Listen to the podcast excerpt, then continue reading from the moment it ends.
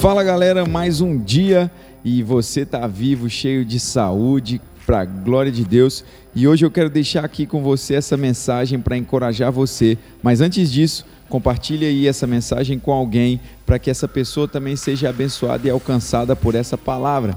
Eu quero deixar para você Atos capítulo 1, verso 8, e diz assim: mas receberão poder quando o Espírito Santo descer sobre vocês, e serão minhas testemunhas em Jerusalém, em toda a Judéia e Samaria e até os confins da terra.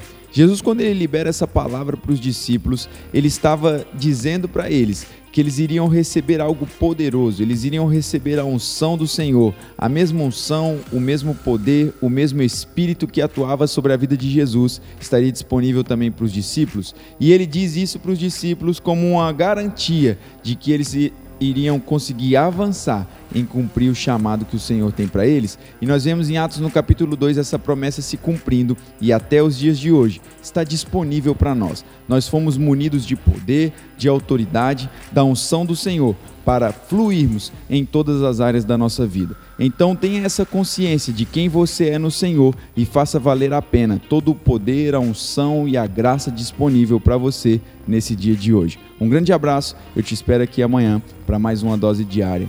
Tchau, tchau.